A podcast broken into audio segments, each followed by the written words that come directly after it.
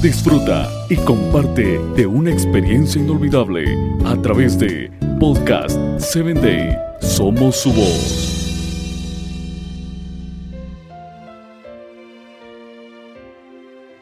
Hola, ¿qué tal Padre Triunfador? En este día quiero compartir un episodio más de Ser Inquebrantables.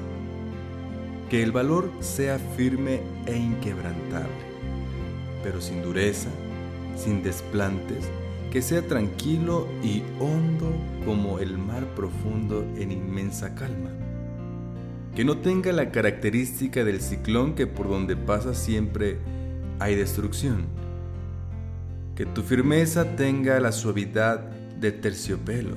Que nadie detenga tu marcha valerosa y significativa a pesar de ellos debe seguir hacia adelante. Uno de los generales más destacados en los tiempos de la Segunda Guerra Mundial afirmaba, si la valentía consiste en no saber en lo que es miedo, entonces no he conocido nunca hombre valiente.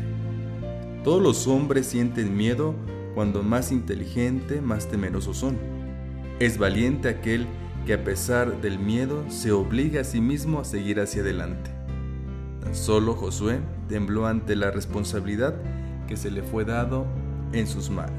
Moisés, el gran dirigente, acababa de morir y Josué fue elegido para ocupar su lugar conociendo muy bien la lucha y la responsabilidad que desempeñaría para afrontar la ingratitud de un pueblo rebelde. Así que por eso hay que ser firmes e inquebrantables para no tener que seguir al retroceso. La firmeza y la lealtad son dos puntos importantes que te caracterizan como un padre para ser ejemplo en los hijos. Recuerda, no hay nada fácil en la vida si no hay lucha constante.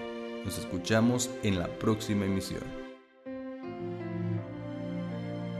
www.podcast7day.com Hasta el próximo episodio.